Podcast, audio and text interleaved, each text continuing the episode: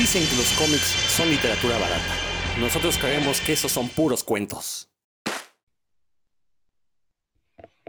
Sean bienvenidos a una emisión más de Puros Cuentos, este programa dedicado a los cómics y toda la cultura que les rodea. Yo soy Rodrigo Vidal Tamayo, como siempre me da muchísimo gusto que nos brinden el privilegio de su tiempo, eh, ya sea en la mañana, en la tarde, en la noche, cuando nos escuchen, incluso en el baño, somos muy buena opción mientras se bañan.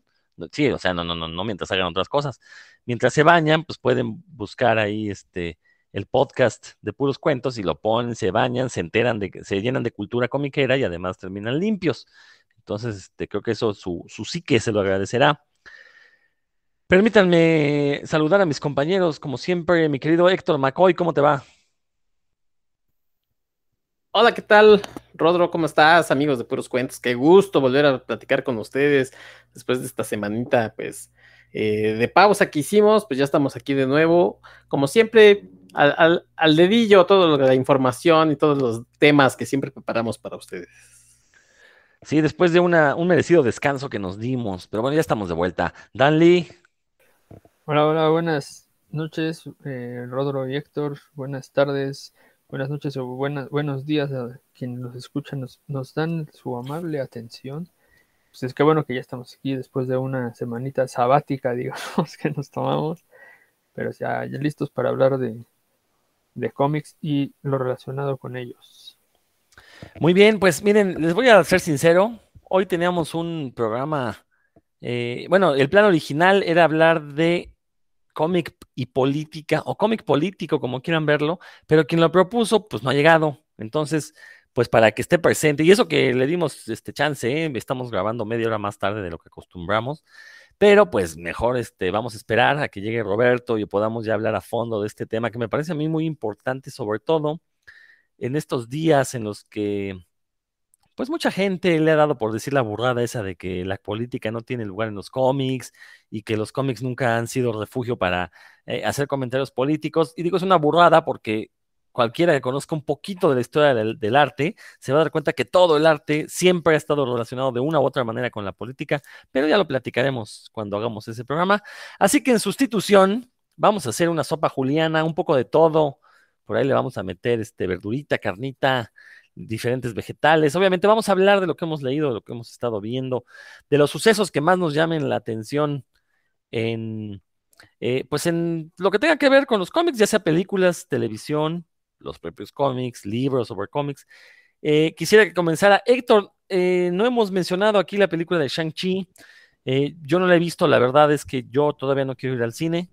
Yo soy muy precavido, entonces no, este, no iré al cine hasta que eh, pues las condiciones así lo permitan. Me esperaré a que salga una buena versión digital y ya la veré. No, no le voy a pagar a Disney Plus, lo acepto, no le voy a pagar a Disney Plus porque me parece ya, este, ya no te van a cobrar, ya no te van a cobrar, Rodro, no, no No, no, no, no, no, pero bueno, ah, bueno, sí es cierto, ¿verdad? Si llega ya de manera legal a Disney Plus, mientras todavía no lo cancele, que tengo que cancelarlo antes de noviembre, porque si no me van a cobrar otro año y ya no quiero tener ese pésimo servicio de streaming. Pero bueno, a ver, Héctor, tú que ya viste Shang-Chi, cuéntanos qué te pareció, ¿realmente vale la pena? ¿Le aporta algo al universo cinematográfico Marvel o es una película más del montón? Sí, bueno, sinceramente a mí eh, me gustó a secas, o sea, la pongo como, como media tabla de las películas de, Marvel. Eh, por ahí con, por ejemplo, con Captain Marvel, por ejemplo, que, siento que pudo haber dado más y es entretenida y tiene un mensaje por ahí eh, interesante, pero, pero que no, no acaba de cuadrar, o sea, para mí, por lo menos. Tiene muy buenas escenas de, y coreografías de, pelea, que es por lo menos lo, mínimo que se le puede pedir a un personaje como Shang-Chi, no como aquel este, Iron Fist, ¿no? De, de, Netflix, la verdad. O sea, sí hay una diferencia.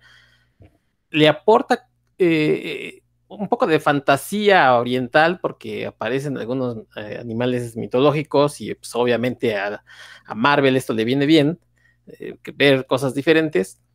Pero creo que, por ejemplo, el personaje lo sentí como muy... Eh, si le pasa algo, la verdad es que no me importaba mucho. O sea, no logra, por lo menos para mí, repito, no logra interesarme si algo le pasaba porque creo que no, no lo logran desarrollar bien entonces, eh, se siente como que está inmerso en una problemática personal y uno dice, pues es cosa bronca tuya, carnal, pues, ¿no? Entonces, pues, a mí, hazme que me, que me, interese, o sea, como el Capitán América que está inmerso, por ejemplo, en una problemática de guerra y que él se siente impotente por, porque físicamente no puede dar más.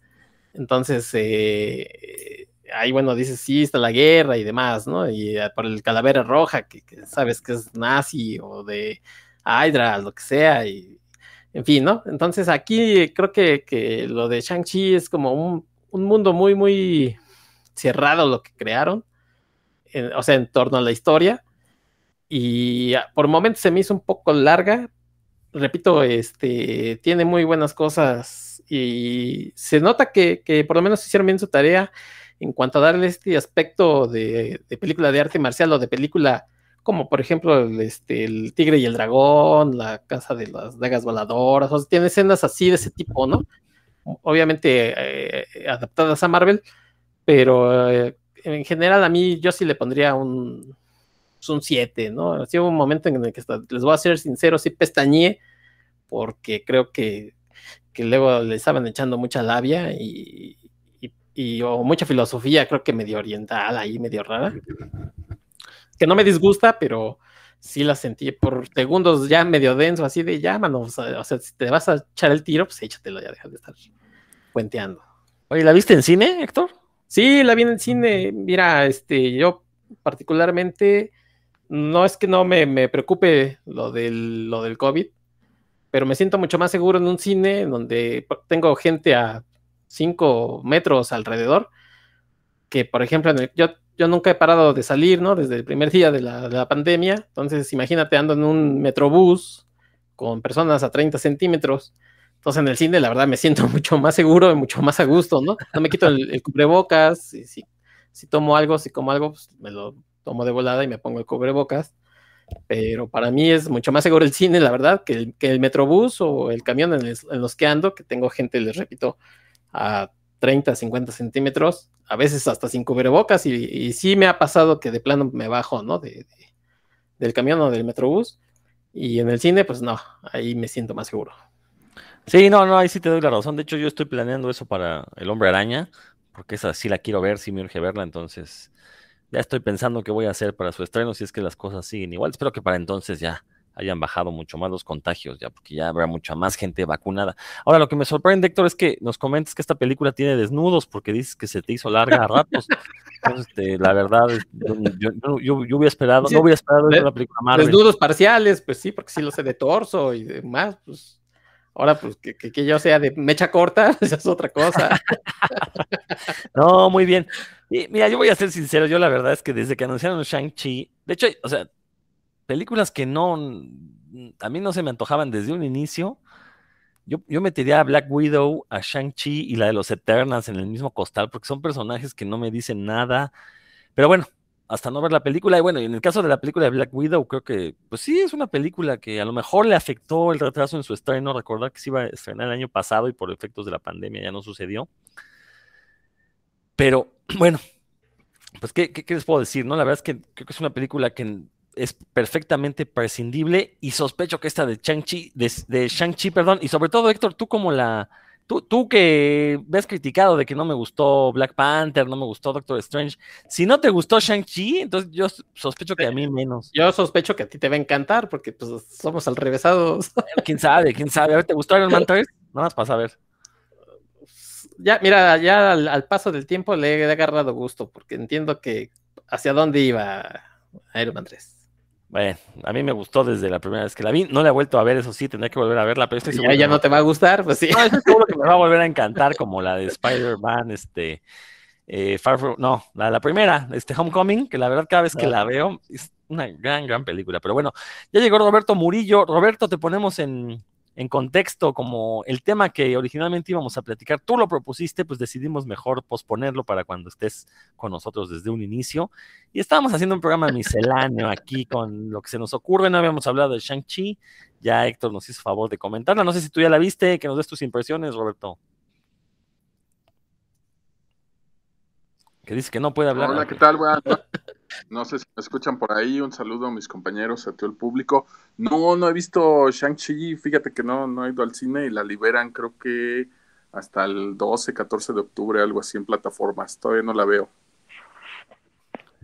Pues ya en dos semanas la veremos entonces. Bueno, dos y cachito, casi tres semanas para poder verla. Eh, yo también, como decía hace rato con Eternals, también voy a esperar a que salga una copia decente eh, en internet. Y, pero el hombre araña sí tengo que planear ya cómo le voy a hacer. Yo que me voy a lanzar tempranito al cine, esperando que la gente no esté ahí de, fisgona. Pero bueno, es el hombre araña, así que no lo sabemos. Eh, Dan, tú tampoco lo has visto, ¿verdad? ¿No? Bueno, pues Dan, échate a ver qué, qué, qué tema misceláneo te sacas de la manga para llenar el tiempo en este programa. No, pues sí hay muchos temas relacionados con, los cómics porque pues, no para y hay autores bastante prolíficos como Jeff Lemire o Peter Milligan están sacando cosas chidas en, por su cuenta. Pero hoy eh, tenía, pensado hablar de un cómic que creo que viene muy al, muy al caso, que es, eh, bueno, la semana pasada salió el número 12 de la serie esta de Rorschach, que estuvo sacando DC me parece que en el Black Label, la verdad no, no recuerdo si fue en el Black Label o no. Sí, con DC Black Label. Eh, a cargo de Tom King y Jorge Fornés. Y como habíamos dicho que iba a hablar como de cómics con tintes políticos, pues pensé en esa serie que es como muy de actualidad y que a mí en lo particular me gustó bastante. las propuestas narrativas que hizo Tom King en, a, lo largo de la serie se, se tomó en realidad un montón de libertades y de, Decía mi hermano que era muy este. ¿Cómo, fue el término que utilizó él? Bueno, como que quería apantallar, ¿no? En, resumen. Este, pero yo creo que más bien intentó proponer cosas diferentes. De hecho, hay varios, eh, varios números que tienen, mantienen una cuestión narrativa dentro del, texto, mucha simetría que tiene que ver con, con el personaje, ¿no? De Rorschach, con el original. Aunque la historia en realidad no está, no está relacionada con, con los Watchmen tal cual. Sí está, de hecho sucede en el 2020, en el 2021, si no me equivoco, la historia, pero sí es en, el mundo de, donde sucedió la historia de Watchmen. Esa como línea alterna de, nuestra realidad, donde sucedió los acontecimientos que conocemos que pasaron en Watchmen, y que el presidente fue Richard Nixon y demás, y que ahora el presidente, por cierto, es Robert Redford y que lleva ahí este, eternizado desde hace no sé cuántos periodos. Y el, esto tiene tintes políticos porque en el arranque, en el número uno, eh, hay un intento por asesinar al, al, candidato que en teoría es el único que podría acabar con esta racha larguísima de, de gobierno de Robert Redford y esta pareja que lo que, que va a realizar el atentado para matarlo, pues es un personaje con el uniforme de Rorschach, saben la gabardina, la máscara, esta es una máscara así como de Halloween, no es, no es una de con la tela especial que tenía Rorschach que cambiaba de el patrón, no, no, no, es una, máscara así normal de, de, tela, yo creo que hasta roncha saca, este, esa le, la que, con la que va, pero eso sí, su gabardina y la actitud de Rorschach, ¿no? Ya saben, de, nada me va a detener. Y donde pone el, ojo pone este, la patada rompedora. Y junto con él va una chica que se hace llamar The Kid, simplemente The Kid, que es una experta en el uso de, las armas de fuego, ¿no? También es así donde pone el ojo pone la bala, aunque esté a 100 metros de distancia, ¿no? Ese es como su, bueno, no a 100 metros, estoy exagerando, pero el, esa es como su habilidad. Y ella viste como Jessie la vaquerita, básicamente, la de Toy Story, pero con un antifaz, ¿no? Algo así. Y eso son, en eso arranca la, historia, no les estoy diciendo nada que no vayan a ver las primeras páginas. Eh, el intento es fallido, también eso aparece en las primeras páginas, el intento de asesinato. Y de ahí nos vamos a Tom King, nos narra en diversos tonos, pero principalmente como en un tono de novela negra, de eh, una pues la investigación que hace un, tipo al que le pagan, le, le paga la campaña, el, partido al que representaba el candidato que, no murió, que por cierto es el Partido Republicano, eh, ellos le pagan ¿no? para que investigue lo que había sucedido y, y por qué, quién lo había mandado matar y por qué. Ahí arranca todo, ¿no?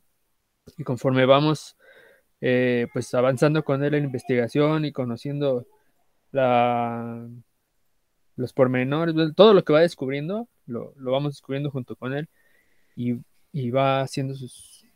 Él es, una persona inteligente que va haciendo sus hilaciones, ¿no? De cómo pudo haber sucedido, entonces yo investigo por acá y demás. A lo largo de, como les decía, cada número tiene una propuesta narrativa diferente, eso está bastante eh, atractivo. Le comentaba a Héctor fuera del de, aire que a mí me parece que es una historia que, se, que debería leerse completa como un tomo y no tanto mes por mes, precisamente por la, el tipo de historia que, que te va dando detallitos, de información, que si, se te, si no los recuerdas, a lo mejor dos números más adelante vas a decir esto de dónde salió, ¿no? También cuando ya lo, lo lees este, con la información fresca, sí puedes ir uniendo los puntos que, que presenta, que nos presenta Tom King. El, el, dibujo es, ahorita les digo, dibujante que no lo tengo tan claro, es Jorge Fornés y está, es muy, muy efectivo, en realidad, muy, muy efectivo para lo que, lo que le manda hacer Tom King, lo que le indica más bien, eh, y para el mundo que se nos narra también. Eh, todo, en un, todo en un tono muy contenido, ¿no? Este, nada exaltado, aunque lo que esté sucediendo a veces sí está medio salvaje, pero el tono que nos, que nos presentan los autores es muy, muy contenido. Y a la larga, bueno, como les comentaba, vamos a ir conociendo los motivos políticos de quién mandaba matar a este tipo y por qué.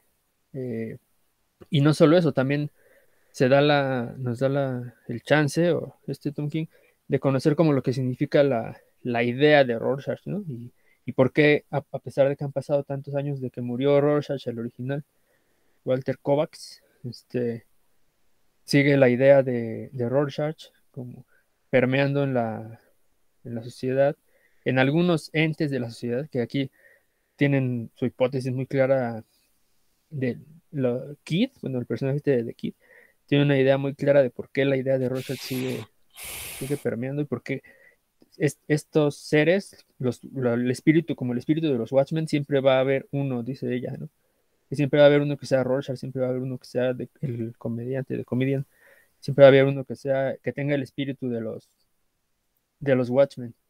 Y bueno, esto no les voy a arruinar nada, tener que leerlo para, para ver, para conocer esta filosofía de y de dónde viene, ¿no? Porque sí, está bien loco, pero se justifica con, conociendo el mundo de, de Watchmen y, y, con la información que nos dan de ella, de cómo piensa y por qué piensa así, porque sí está, es un personaje muy, muy inteligente por un lado y dos, muy trastornado, ¿no? Entonces llega, cómo llega a esas ideas, también nos lo presenta aquí, no, no quedan dudas al respecto cuando llega uno al final, entonces tiene también esta variante.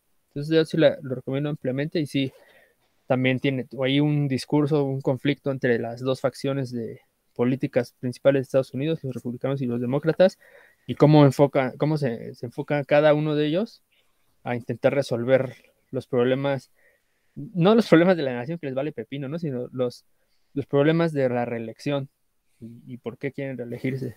Entonces ahí, ahí sí está bastante profundo, sí, sí lo recomiendo ampliamente. Pero pues ya que Master, que íbamos a tocar en el eh, en el, en el, programa de política. Hay que... más, hay más, hay más. Hay mucho, hay mucho, afortunadamente. Como decíamos al inicio, ¿no? Este, todo el arte es política, así que habrá muchos más temas. Buena recomendación, Dan, buena recomendación. No sé, Héctor, ¿quieres comentar algo? No, yo nada más, eh, como decía Dan, afuera de, de, de, micros, que decía que hay historias que deberían de hacerse en un tomo, digamos, eh, eh, compilatorio de un jalón eh, pues quizás ha habría que ver, ¿no? Precisamente eh, esta historia. Yo le, yo le comento que, pues que antes así leíamos las cosas, lo que pasa es que nos hemos acostumbrado pues, a que nos lo dan todo junto y de una vez lo leemos, pero bueno, pues también antes así les, las leíamos semanalmente o mensualmente, entonces ahora pues ya no somos de cristal y todo nos molesta y todo queremos, entonces pues aguántate, da ni modo. Exacto, exacto. Roberto, ¿por qué? Perdón, perdón. Estoy aguantando. Roberto, si quieres comentar algo. Roberto ya se fue. Ah, no, ahí está. Pues no, la verdad, desconocía, no sé si me escuchan por ahí, yo sí los escucho bien. Desconocía la, la existencia de ese título, no le había echado el ojo, suena bastante interesante y aunque no suelen llamarme la atención las cosas que se han hecho alrededor de Watchmen, pues este suena bastante bueno, ¿no?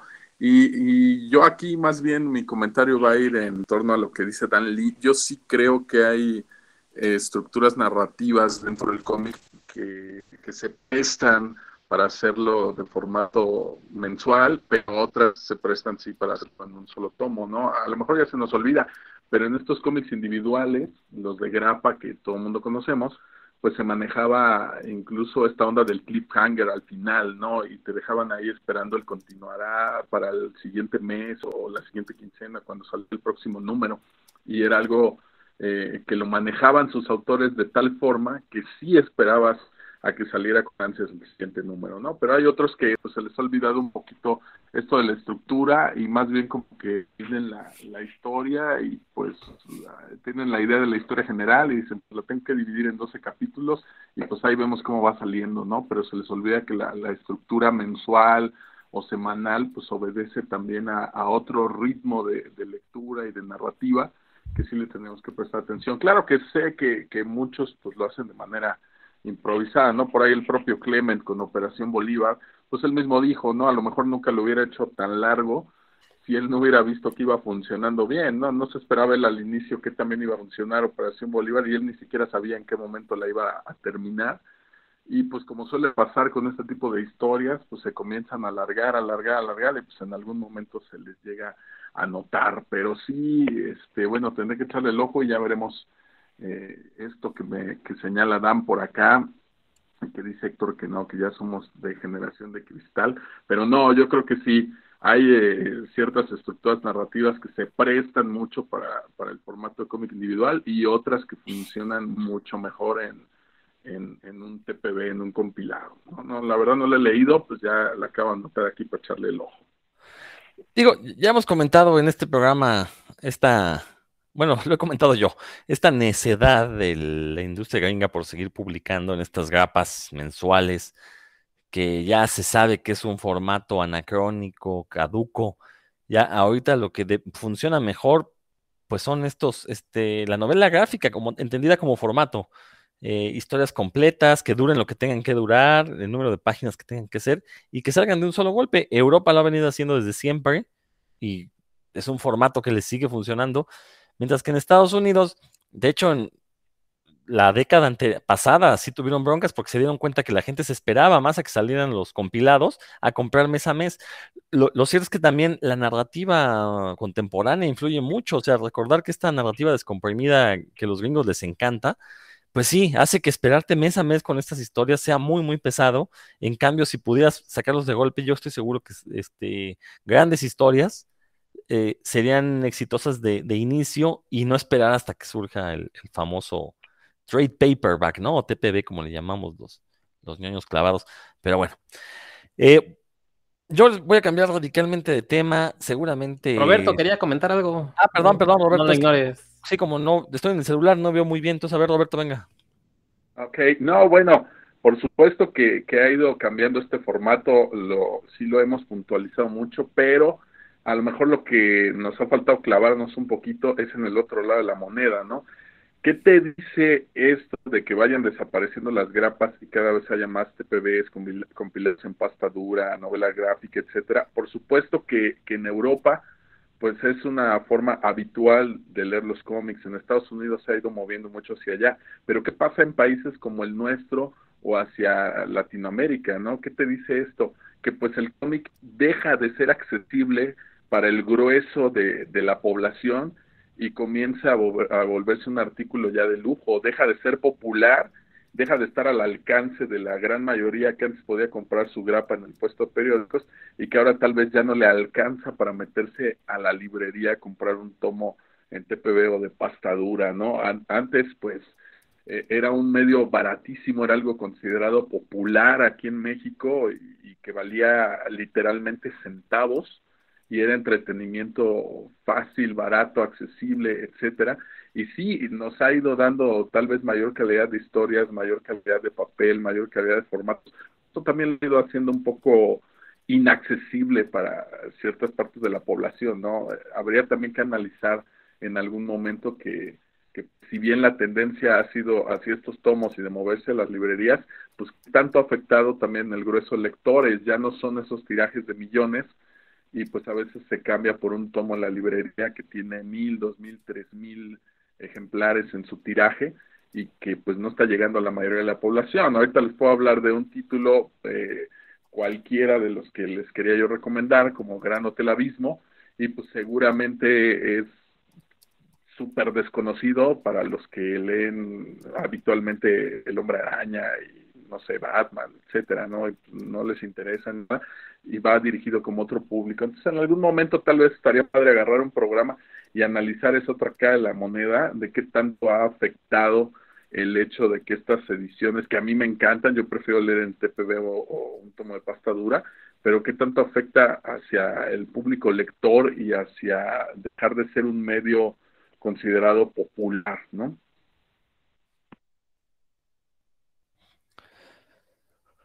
Buenas, buenas eh, reflexiones, Roberto. La verdad, pero bueno, ese es un tema que igual deberíamos dedicarle un programa, ¿eh? La verdad, este, después lo, voy a borrar ahorita mis comentarios, mejor los guardo para un próximo programa. Eh, cambiando radicalmente de tema, como les decía, eh, ahorita está muy de moda esta serie del juego del calamar en Netflix.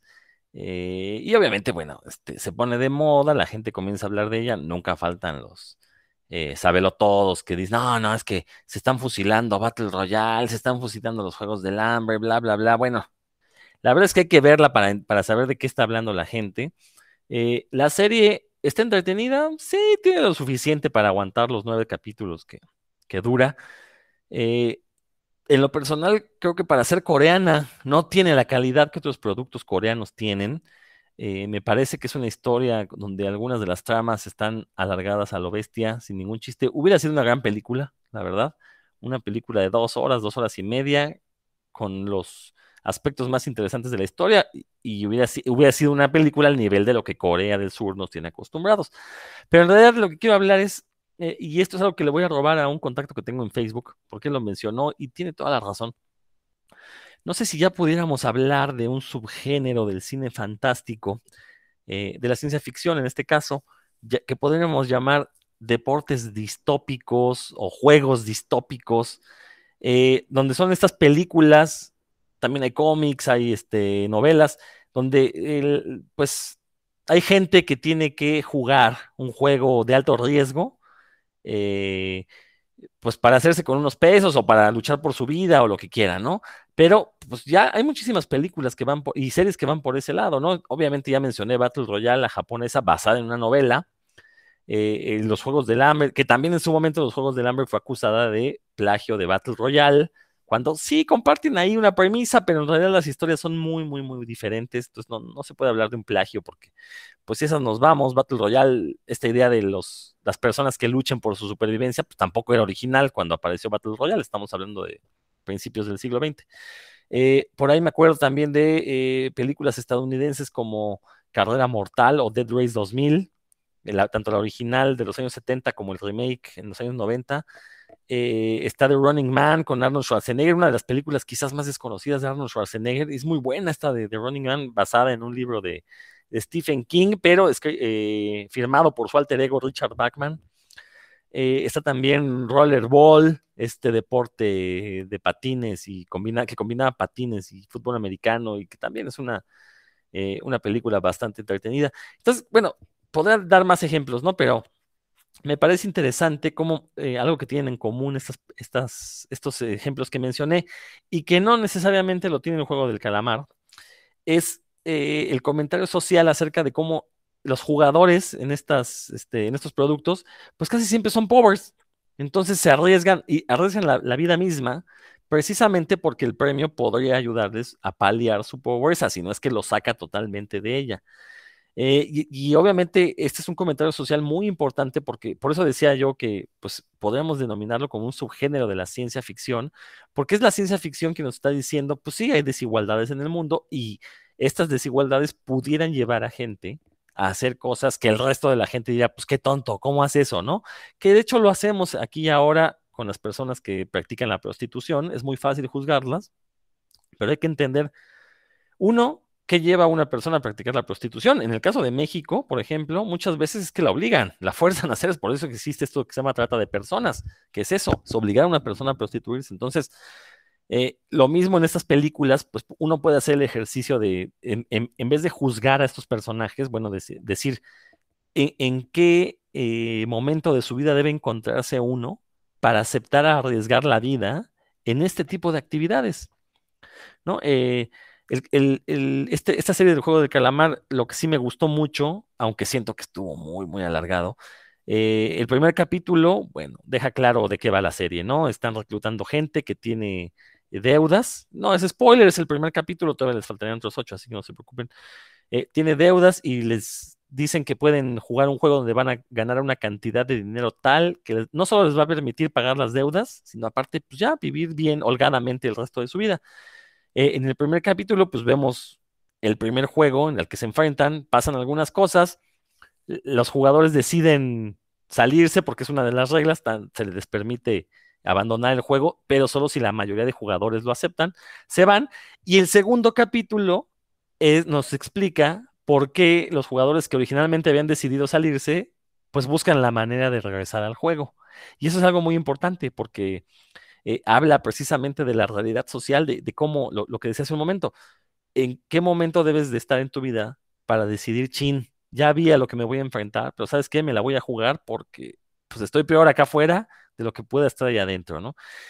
Y, creo que en, un país como Corea del Sur, al que tenemos la idea de que está en el primer mundo y nos llegan las noticias de, su tecnología, nos llegan las noticias de su farándula, sobre todo ahorita que está tan de moda el K-pop y todo esto, pero en realidad lo que nos dice la serie es, güey, no, no, no estamos en el paraíso, ¿eh? O sea, tenemos un montón de gente pobre y sí habrá gente que disfrute la tecnología y, se dé la gran vida y como lo, lo decía este Psy en Gangnam Style, que se puedan ir a comprar su café, que aparte es, un, es un chiste que hacen en la serie y que si uno no conoce el contexto de Gangnam Style no lo va a capturar, no lo va a cachar.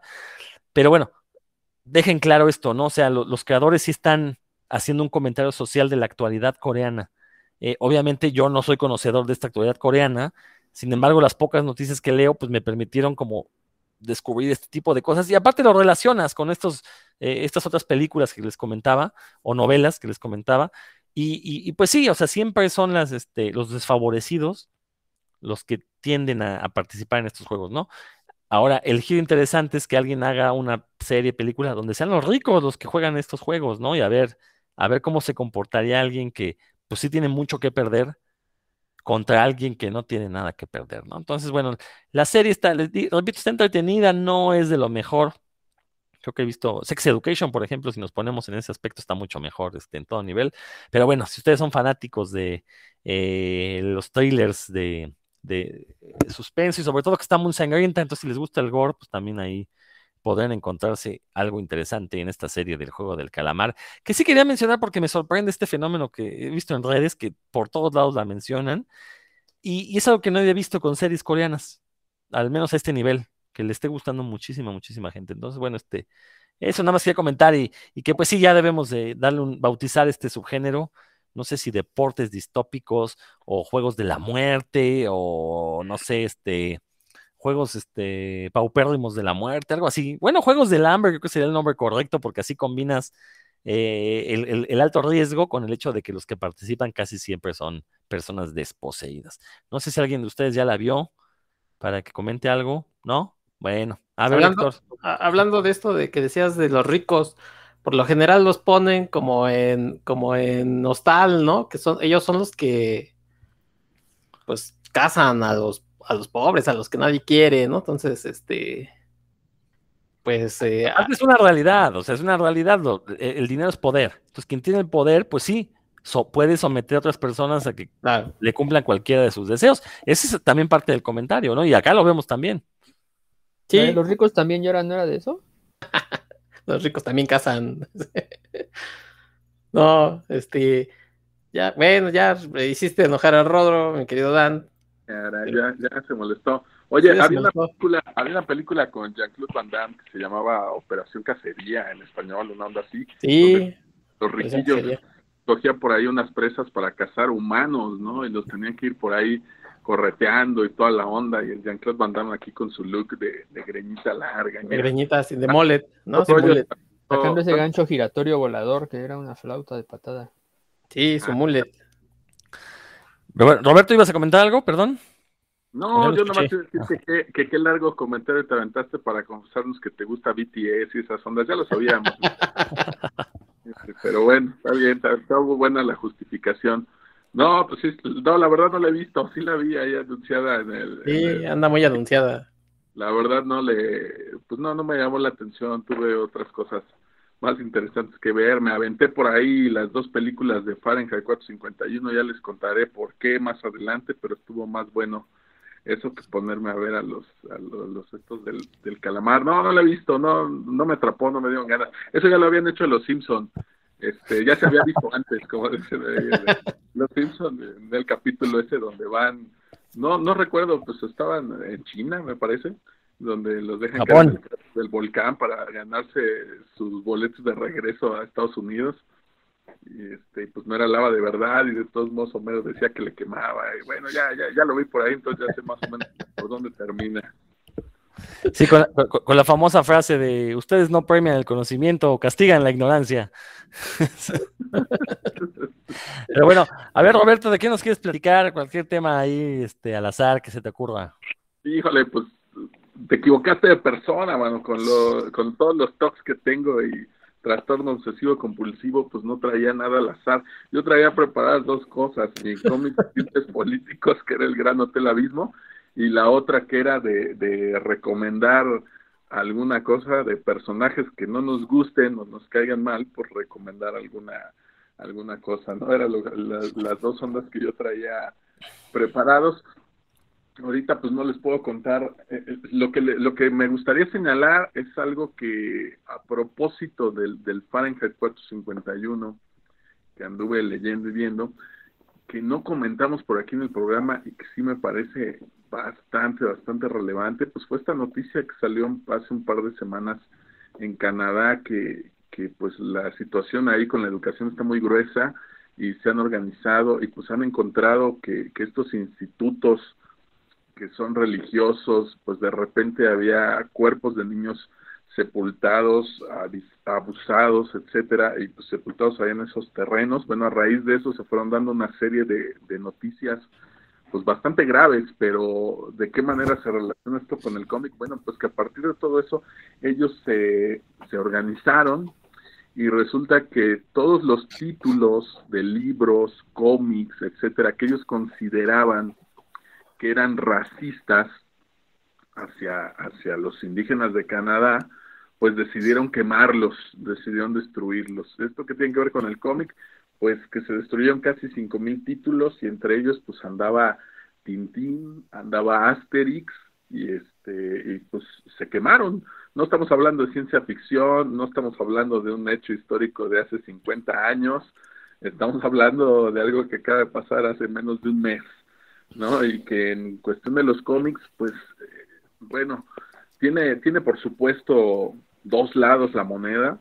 Efectivamente eran títulos e historias donde pues era muy racista. Este de Tintín en el Congo, pues tiene todos los clichés habidos y por haber sobre la gente de África, ¿no? O sea, los labios excesivamente hinchados, estas poses simiescas, coloreados completamente de negro, obviamente los ponen como no pensantes o que no entienden la manera de hacer las cosas y por supuesto son, son discriminados.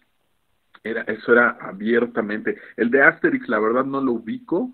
No me he leído pues todos los números que, que, que hay de Asterix, no ubico exactamente a cuál título se están refiriendo, pero sí, pues hay que entender, aquí en México tuvimos ese episodio con el Memín Pinguín y cuando se quiso censurar todo este rollo que porque era una onda racista y que porque salía hasta en los timbres, pues vamos a tener que comenzar a ubicar las cosas en su contexto, me refiero al contexto histórico y social en el que se hicieron pues era un momento en el que yo no voy a decir que estuvo bien o que estuvo mal, pero pues eran otros tiempos, ¿no? Si aquí vemos el cine mexicano, pues aunque digamos el cine de oro mexicano, nos vamos a dar cuenta cómo se le trataba a la mujer, ¿no? Era discriminada, despreciada, etcétera. Hay películas donde la mujer simplemente por el hecho de hablar, pues una cachetada de ida y vuelta y cállese, ¿no? Y eso era bien visto dentro de, de, la película. Efectivamente, aquí menciona Dan, ¿no? Todos nuestros charros aparecidos en estas películas eran blancos, ¿no?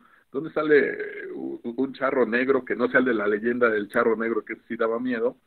Pues no, entonces habría que analizar en qué contexto fueron escritas estas obras y a partir de ahí poder hacer su lectura, pero el, el desaparecerlos, el quemarlos, etcétera, pues definitivamente no creo que sea para nada la, la solución. Aquí tal vez tendríamos que hacer un análisis. En México, muchísimos de los títulos que, que teníamos en cómics, pues caían en estos clichés, ¿no? La mujer en los famosos sensacionales, sexacionales, pues era un mero objeto sexual, ¿no? Más allá de eso, difícilmente se veía representada ahí la mujer, ¿no? Hablando de, de ondas raciales, pues lo mismo, ¿no?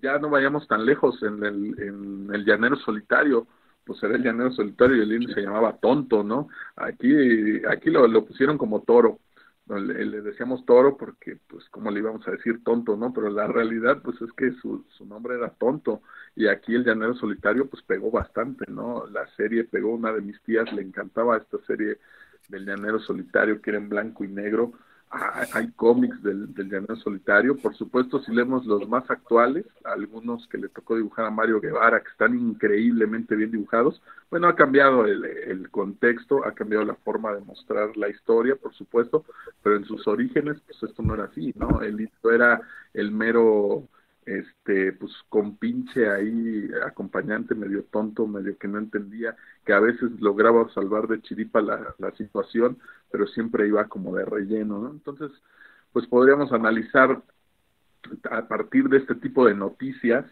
también tal vez para otro programa, pues un poquito todo este contexto eh, político y social en el que fueron escritos y qué está pasando ahora con esta cultura de la cancelación que ya le está llegando también a los cómics, ¿no? A partir de esta noticia, pues ya estamos viendo cómo hay una quema de libros, una quema de títulos. Digo, lo he visto mucho en las redes, ¿no? De repente algún este youtuber, influencer o, como les digan ahora, comete alguna cosa y pues todo el mundo ya lo quiere cancelar y ya no consuman sus contenidos, ya no existe, ya no lo mencionen, etcétera, ¿no? Pero en el caso de, de, de libros, de cómics, de novela gráfica, esta cultura de la cancelación, híjole, me parece un poco extremista. Eh, creo que la solución sea desaparecer el material y que se nos olvide que existió. Más bien creo que hay que aprender a tener criterio y leerlo a partir del contexto en el que fue escrito, de la época en la que se hizo y pues desde ahí entenderlo, ¿no? Y, me parece bastante grave lo que está pasando ahí y yo no vi que en el medio del cómic, al menos en mis contactos, hubiera repercusión alguna ni que nadie mencionara por ahí la nota, ¿no? Entonces sí hay cosas que están pasando en la actualidad que parece que son de hace 50, 70 años y pues que ya le está tocando también los. Los cómics a mediados de los 50 sufrieron la censura a partir de, del libro de la seducción del inocente del doctor Werham y después del Comics Code Authority y bueno, pues cómo es posible que después de, de casi, casi 70 años, pues estén pasando cosas como esta y que haya sido una nota mundial y pues muchos en este medio ni, ni, por enterados se dieron, ¿no? Yo creo que es algo que también tenemos que ir pensando, analizando y pues viendo para dónde, para dónde se mueve esto y de qué manera sería bueno lidiar con, con estos casos y estos títulos. A ver, a ver, Roberto, aquí hay que puntualizar dos cosas que te van a dejar muy tranquilo. Eh, no hay una persecución política contra los cómics en Canadá, no hay una cancelación, no es el caso. Eh, sí, sí fueron quemados 5.000 ejemplares, pero hay que ver quién los quemó y por qué. Eh, quienes los quemaron fue el Consejo Escolar Católico Providencia, que maneja 30 escuelas en Ontario.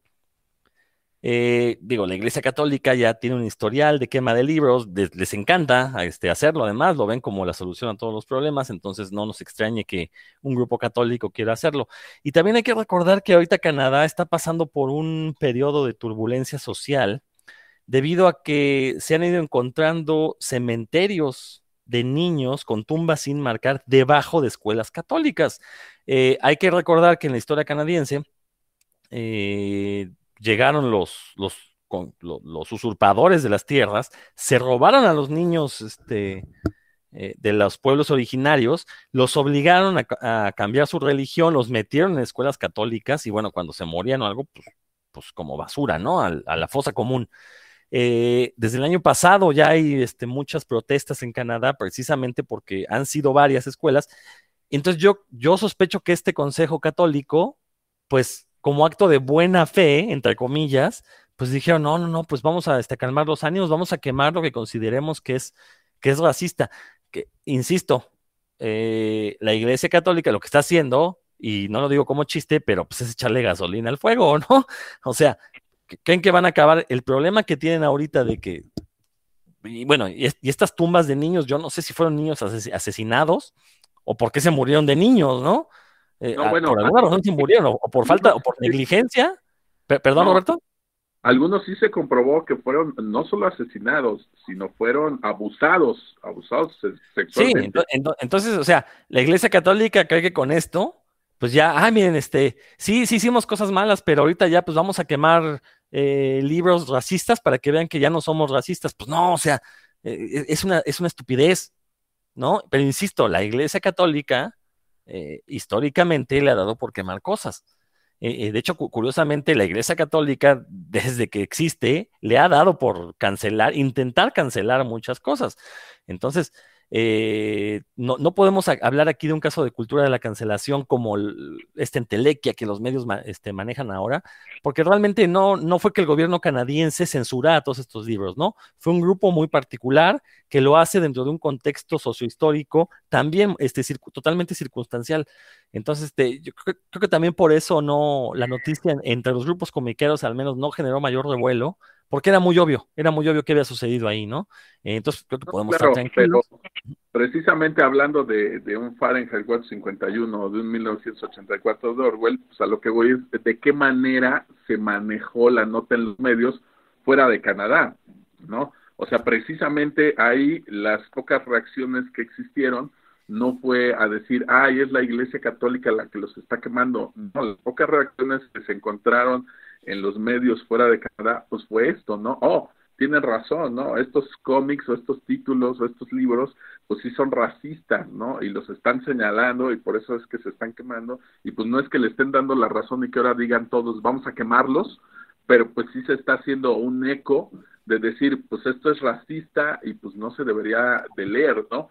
Cuando en realidad, pues lo que se debería proponer es leerse en, en otro contexto, ¿no?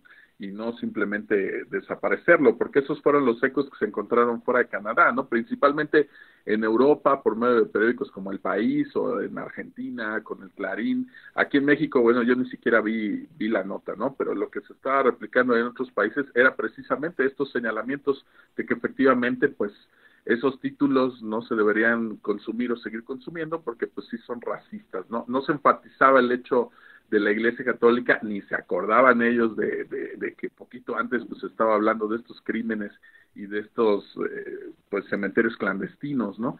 Sino que lo que va quedando pues es eso y es la manera en la que se maneja dentro de los medios, ¿no?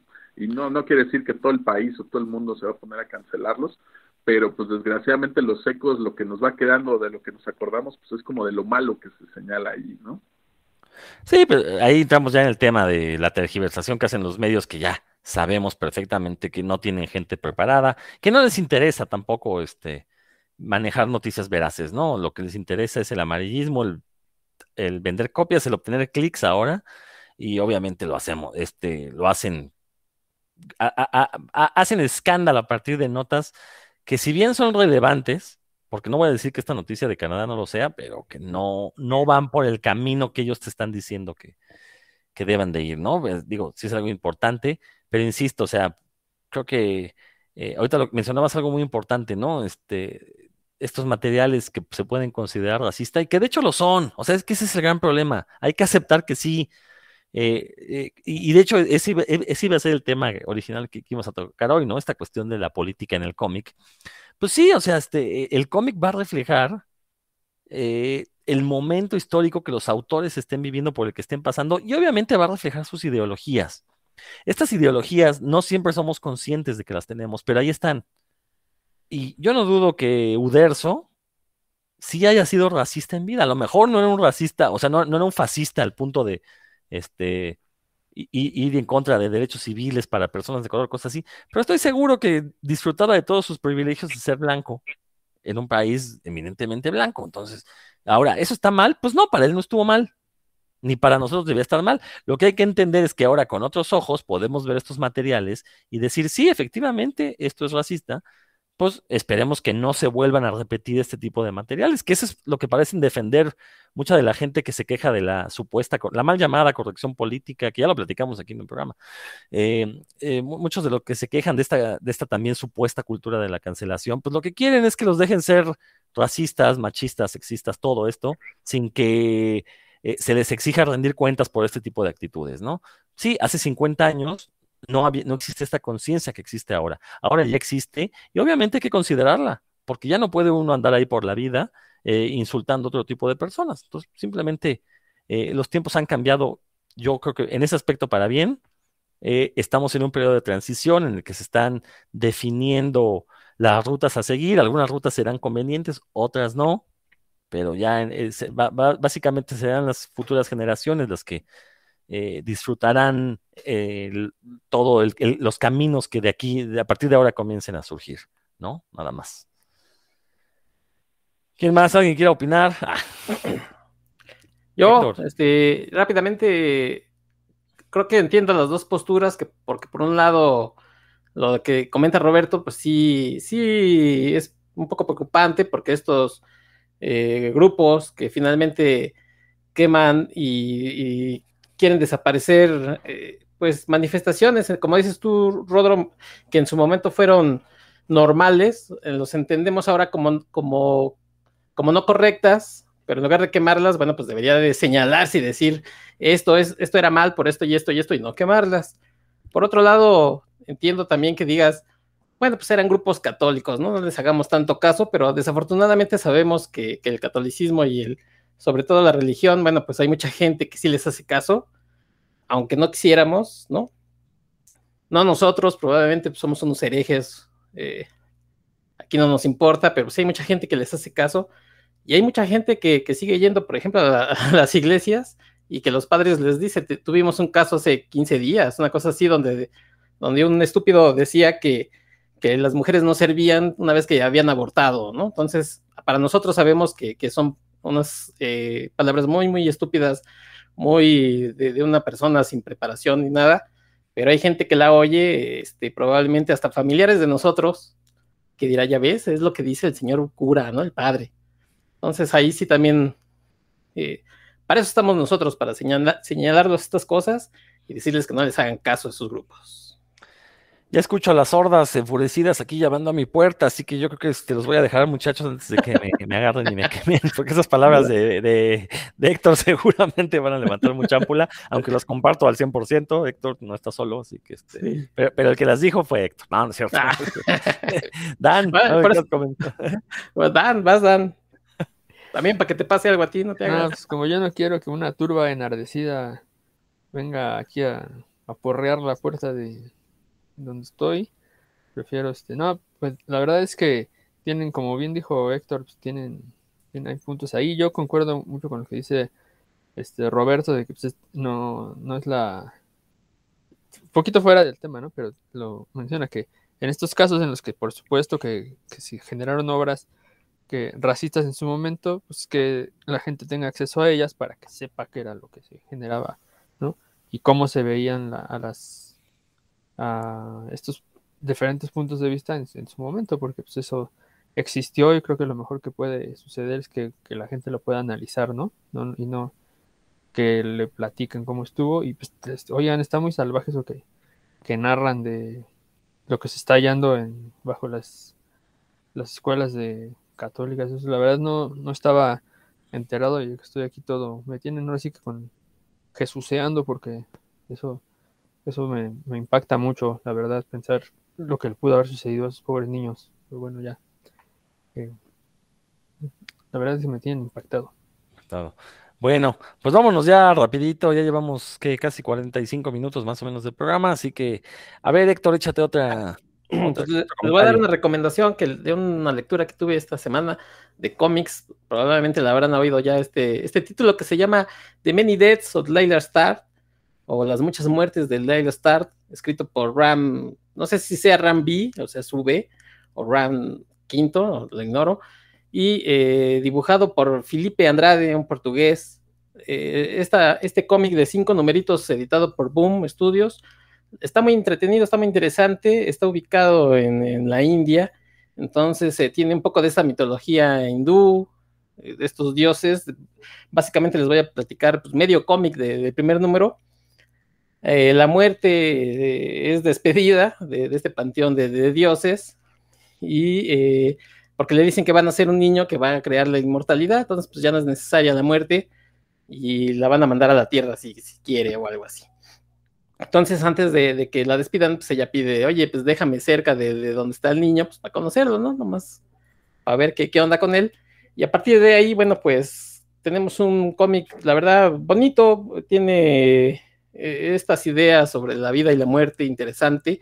No es, eh, no es un cómic, digamos, Mm, de esos de superhéroes o, de, no sé, espías, no, para nada. sí, sí maneja una temática pues un poco diferente, aunque no totalmente inédita. Ya hemos eh, leído algunas cosas de, estas, ¿no? Este, y, me gustó mucho, por ejemplo, también el arte, este arte que se, lo podemos relacionar con este tipo de cultura, muy, muy allegado a la cultura hindú, o a India, y me recordó mucho, por ejemplo, los primeros números o la primera vez que empecé a leer eh, Miss Marvel, ¿no? Que es un dibujo totalmente diferente y, y deja una sensación de, de, que estás leyendo algo, eh, algo diferente a lo que estás, a lo que estás acostumbrado, porque repito, no es, no es este eh, dibujo súper revolucionario de, de, superhéroes o de personajes haciendo algo, ¿no? Entonces, se los recomiendo mucho, eh, The Many Deaths of Lady Star, por si tienen chance de, leerlos. Son cinco numeritos que los leen, no sé, unos 40 minutos, si acaso, dependiendo su ritmo de lectura, pero muy, muy interesante. Oye, ¿quién le escribe y dibuja? Eh, les cuento que, es Ram eh, B o Quinto, no sé, es una V, pues no sé qué, sea ahí, ah, si sea Ram B o es el escritor, es un eh, inglés, y el dibujante es Felipe Andrade, es un portugués, y eh, ambos han trabajado tanto en DC como en Marvel, en, algunos títulos todavía no tan conocidos, pero pues supongo que poco a poco irán tomando relevancia. Si tienen chance de echarle una mirada a, los números, van a ver que no es el, les repito, el clásico cómic que estamos acostumbrados en el mainstream. Perfecto, buena recomendación, buena, buena. Dan. Oye, si es británico y se llama V, eso me recuerda que no habíamos hablado de Alan Moore, pero bueno. Oh, este, Llevamos ah, una racha, Dan, ¿qué pasó? Perdón, perdón. Yo, quería mencionarles que, voy a aprovechar que estamos en un programa misceláneo para mencionar lo siguiente, que en la semana se cumplieron, se cumplieron 30 años de que un día José leía su Calimán y de ahí se le ocurrió tomar el nombre de Solín y convertirse en un gran fakir. Pues en la semana se cumplieron 30 años del nacimiento del, lanzamiento del disco El Circo de Maldita Vecindad, que es una de mis bandas favoritas en la existencia. Y pues ya ahí me lo pasé celebrando. me lo ponía cuando estaba este, en la cuna. Cuando se arrullaba con, balas. Entonces nada más quería comenzar. Es eh, una banda pues que inspirada en la música popular mexicana y no, no, no se les pasó por ahí hablar de... No, en realidad no, no menciona mucho de historieta, pero pues no podía faltar eh, un, el aspecto tan importante para la cultura mexicana como el calimán, ¿no? Entre las, letras de Marita y una de sus rolas que la gente más disfruta en los conciertos, con los que hacen unos slams bien chidos con Solín. Nada más eso quería decir. No, muy buen apunte, Dan. La verdad es que eh, digo, también se pueden herdear de nuestros gustos musicales, cosa que casi no hemos hecho, pero sí, este disco del Circo de Maldita Vecindad, eh, igual yo no soy tan fan como tú, pero creo que tiene que estar forzosamente en cualquier lista de los 10 mejores discos de rock mexicano, tiene que aparecer el circo. O sea, sí fue un parteaguas, ¿no? Esta fusión de ritmos, eh, esta idea de que el rock no se podía mezclar con ritmos latinos y, que ya había grupos que lo habían intentado hacer antes con, menos fortuna, este el caso de Ritmo Peligroso, pero llegó la maldita y dijo, no, güey, es que así se hace, chin, ¿no? Todos los ritmos populares se escuchan ahí, incluyendo el rock, ¿no? Entonces la verdad es que es una, una, una obra maestra, la verdad, del circo. Insisto, y, yo lo digo como no soy tan fan de la maldita vecindad como pudiera hacerlo Dan, pero es innegable eh, la influencia y el valor que este disco tiene para, para la escena nacional del rock and roll. Héctor, ¿algo que quieras comentar? Sí, que no sé cómo te atreves a vestirte de esa forma y salir así, mi querido Rodro. Esa canción marcó a toda una generación. Bueno, ya para cerrar, yo les voy a poner aquí un tema, no, no es recomendación ni nada, es más bien un tema que hoy se me ocurrió, estaba yo pensando ahí, perdiendo el tiempo.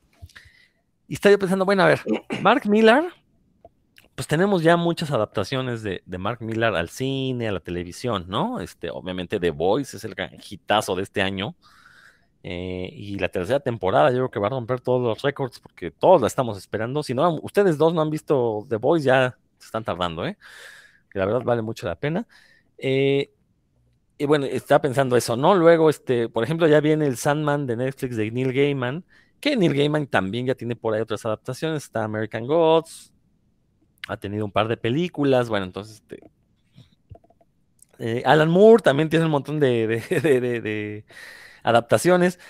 Pero hay un autor que nosotros los lectores de cómics reverenciamos mucho y que no ha tenido esa suerte en las adaptaciones. Me refiero a Grant Morrison. Eh, no recuerdo yo si existe ahorita alguna adaptación de obras basadas en Grant Morrison. Creo que hay una, hay una serie en Netflix, ¿no? De un cuate que, que ve a un peluche. Creo que ese es de Grant Morrison. ahorita lo checo, pero bueno. Eh, ¿Perdón? Se llama Happy y si es de un. ¿Y si es de Gran Morrison o es del otro Morrison? No, sí es de Gran Morrison. No, la he visto, pero ah. sé, que existe. Ok, bueno, tenemos esta adaptación que realmente no ha levantado mucho comentario, entonces mm, supongo que no va a estar tan buena. Pero hay que pensar por qué las obras de Gran, por qué Gran Morrison no ha podido dar el brinco a otros medios como sí lo hizo Mark Millar, como ya lo hizo este. Ay, le, adjudiqué The Voice a Mark Millar y no es de Mark Millar, es de este. Por favor, recuérdenme el nombre del autor de The Voice. Ah, ¿verdad? Es tan fácil. bueno, ahorita este, sigue hablando. Este, ahorita nos acordamos este británico. Sí, el de el de Preacher, ¿no? El de Preacher, sí. a ver, Dylan es el dibujante. Sí. Ay, bueno, me acuerdo. Bueno, bueno, perdón, este, me confundí. Bueno, Garcenis, Garcenis. Perdón, me, refería a este, Mark Millar, Garcenis, Alan Moore, todos tienen ya un montón de eh, adaptaciones, pero con Grant Morrison no, yo lo achaco a dos cosas. Uno, y que es la principal. Eh, estos autores han hecho cómic de autor. Los derechos les pertenecen a ellos. Mark Millar, pues tiene su Millarverse, que en cuanto lo fundó, lo primero que hizo fue vender las licencias, ¿no? Garth Ennis, también el caso de The Voice, fue paradigmático porque originalmente lo estaba publicando Vértigo. Eh, sabemos que los, muchos de los cómics de Vértigo son propiedad del autor, con una. pagan nada más, este. Le, le cobran una licencia DC para poder publicarlos. Eh, en el caso de The Voice, bueno, Vértigo se negó a publicarlo y le regresó íntegro los derechos a Gartenis con tal de que no le sea de todos, entonces ya Gartenis lo publicó por donde quiso, ¿no? Eh, el caso de Alan Moore, eh, bueno, pues Alan Moore básicamente ha forjado la cultura popular de finales del siglo XX, entonces no adaptarlo sería una estupidez, aunque los derechos no le pertenezcan. Pero el caso de Grant Morrison, no, si se fijan, casi no tiene trabajos de autor, todas son trabajos bajo encargo para las grandes editoriales. Entonces, mientras las editoriales no quieran adaptar estas historias, pues no va a haber películas de Grant Morrison. Por ahí, ¿desde cuándo está en preproducción Withery, la adaptación de Withery? Eh, y bueno, y las pocas, bueno, no las pocas, las obras de autor de Grant Morrison, la verdad, yo a, título personal, creo que no tienen la calidad como para llamar el interés del gran público. ¿no? Lo, que ha publicado en Vértigo, lo que ha publicado en otras editoriales, creo que no, no es de calidad. Y otro punto eh, también muy importante, eh, Grant Morrison, así como Alan Moore, sí es un escritor que escribe mucho para cómic. Creo que también eso dificulta a, trasladar a otros lenguajes sus obras, que sí se podría, porque al final de cuentas todas sus historias tienen una narrativa central, que esa la puedes tomar, y pues sí, a lo mejor no va a tener los recovecos que, tiene la narrativa dentro del cómic, pero podrían hacerlo, como, lo han hecho con Alan Moore. Entonces, pero sí me extraña que, por ejemplo, DC no se haya animado a realizar series basadas en, en, las miniseries de, de, Grant Morrison. Digo, perfectamente podrían hacer un All Star Superman, ahorita que tienen este eh, Arrowverse. Pues eh, igual no, no como parte del Arrowverse, pero lanzar una miniserie 10, 12 capítulos de los dos trabajos de Superman, estoy seguro sería un hitazo, ¿no? Ese es uno. Eh, no sé, eh, en el Arrowverse adaptar algunas de las historias que escribió para la Liga de la Justicia, no sé, un montón de cosas, ¿no? Este, eh, a, ver, les dejo la pregunta, ¿por qué creen ustedes que Grant Morrison no ha tenido esa suerte? A ver, Héctor, tú que tienes el micrófono abierto. Sí, no, bueno, tienes razón. Ahorita estaba pensando, por ejemplo, en, esa historia de Joe de Barbaria, ¿no? Este niño y, los, y sus juguetes, no sé qué tan. A lo mejor sí podría ser una, buena adaptación. Eh, ya mencionabas lo de All Star Superman, tiene una adaptación eh, animada, muy, muy bonita. Este, decía Dan, los New X-Men. Mm, creo, híjole, ahí sí lo veo más complicado, ¿no? De hecho, es una etapa muy padre, pero, pero muy muy, como muy del, nicho de lo que sucedió dos, tres años y, después volvieron al statu quo. Este, por ejemplo, hay una serie ahorita de Doom Patrol, no sé si habrán adaptado algún arco, ¿no? De, Morrison. Cierto, seguramente sí, no lo he visto, Y la verdad no conozco ese, e, ese volumen de, de Grant Morrison, no sé si son uno o dos volúmenes de la Doom Patrol. Es un, el, el Omnibus es un tabique Sí, entonces deben ser a lo mejor dos. 30 números, casi. 30 Entonces, eh, y que dicen que es bastante interesante. Este, creo que sí, de hecho, creo que algunos de los personajes que creó Grant Morrison para esa Doom Patrol aparecen ya en la serie de televisión. Pero sí, a lo mejor eh, también eh, Morrison es más pacheco que, que, todos los otros, incluyendo este Alan Moore, ¿no? Que también se ha metido sus cosas, pero Morrison sí tiene cosas como, por ejemplo, este. Eh, los Invisibles o la del este Jerusalén Spider, ¿cómo se llama este señor? Este... No, ese es de, ese es de Warren Ellis. ah, ese es de Warren Ellis. Ok, entonces estamos, sí, estamos todos norteados hoy, total. Sí, estamos muy tontos. bueno, olviden eso último. Pero sí, no, Grant Morrison sí luego sí tiene unas pachiqueses medio extrañas. Y lo, normal, o sea, es, sí es como muy de, cómic, este, que se podría adaptar. Ya hemos hablado, por ejemplo, aquí sus cuatro o cinco números de la Liga de la Justicia, padrísimos, pero pues es, es complicado adaptarlo así tal cual, no sé. Sí, es muy buena pregunta, Rod. Yo tengo una respuesta, mi buen Rodolfo, pues es que a todas luces Alan Moore le echó una maldición. en su pelea mágica, que fue cierto, ¿eh? tuvieron una pelea mágica, que recordar. Su pelea mágica que me recuerda a la de la de Merlín contra la brujita esta de la espada Morgana. de la Ah. Así fue, así fue tal cual. Se imagina Alan Moore con sus barbotas y, Morrison. Así. la volvió este el virus, el, ¿cómo se llama? El COVID. Algo así. Esa fue la respuesta, Rodo. espero que tú curiosidad ha quedado saciada. No, pues la verdad es que, por ejemplo, ya mencionaste tú una de las razones más importantes, que es que tu trabajo, yo creo que, yo por ejemplo, lo mejor que he leído de él es de New X-Men, ¿no? Habla muy bien de Liga de la Justicia y demás, entonces son personajes sobre los que él no tiene control. Esa es una. La segunda es que yo, y eso sí me he encontrado varias veces en su obra, es que cuando como que ya se le enredó la historia o, o ya este, o se le, le llegó el, la fecha límite para enterar, no sé, todo lo quiere resolver con pachequeses, ¿no? Y eso, pues, eso no, en el medio audiovisual, pues no queda nada bien. No, la verdad, o sea, no, y no, no, ni lo veo mal, por ejemplo, a mí me gusta mucho Nameless, una serie que hizo de horror cósmico, pero a mí, me, a mí en lo particular, me, gustó muchísimo, inclusive la forma en la que lo resolvió, porque ya saben, el horror cósmico, la única forma de enfrentarlo para un ser humano normal, pues es la locura, ¿no? Y el, temor extremo. Entonces así se resuelve Nameless, ¿no? Pero pues eso no queda bien en, en, medio audiovisual, pues como es muy anticlimático para, para el medio audiovisual. Entonces, yo creo que son varios, varios factores, pero el principal, ya lo dijiste tú, Rodolfo, si su mejor trabajo lo ha hecho con personajes que no le pertenecen, pues está, este, está muy condicionado, ¿no? De, hecho, es prácticamente imposible que, él tenga una, una palabra ahí, tenga voto al respecto. Sí, su, su Animal Men es buenísimo, pero pues también para que lo quieran adaptar, está complicado.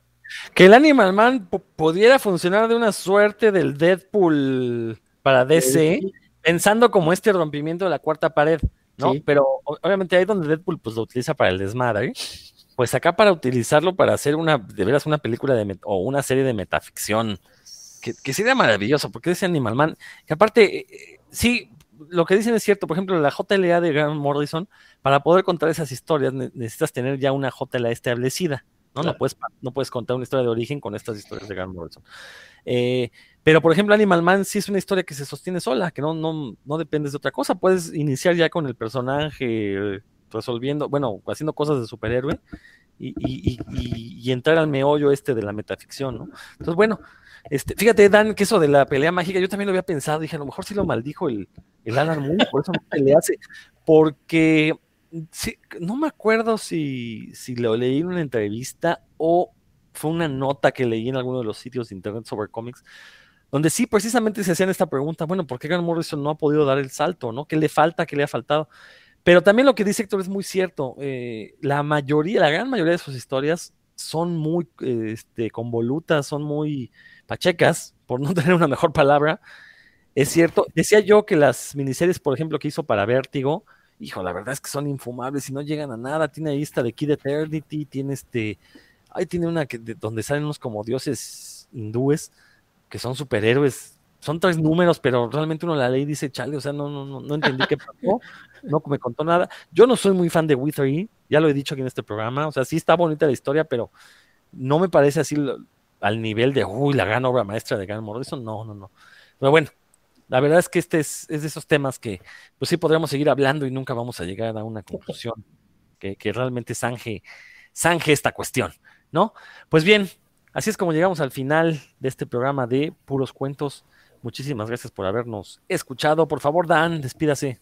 Como no, pues espero que hayan disfrutado esta charla eh, con bastante variopinta y pues, que nos den oportunidad de seguir endulzando el, oído otras semanas y disfruten puros cuentos, recomiéndenla, recomiéndenos por, por favor y pues pásensela bien.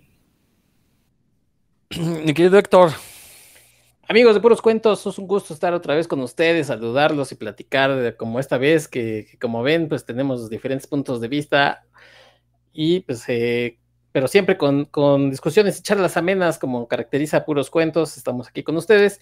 Yo les eh, invito a que nos dejen algún comentario sobre los temas que platicamos aquí y también les invito a que escuchen de la ciencia y la ficción, este podcast tan maravilloso que, que me dicen que existe en, en, el mundo del podcasting, donde mi querido eh, Rodro pues me ha visitado ya en algunos episodios y próximamente va a estar otro miembro de este equipo que no es Dan, pero pues Dan también ya está en, la fila, este, próximamente va a estar. Así es que el otro muchachón que, que, por cierto se fue a ver si alcanzaba a pagar algunos números de Tintín allá en Canadá, bueno, pues va a estar próximamente de la ciencia y la ficción. Muchas gracias. Excelente, pues cuídense mucho, muchísimas gracias y nos escuchamos próximamente.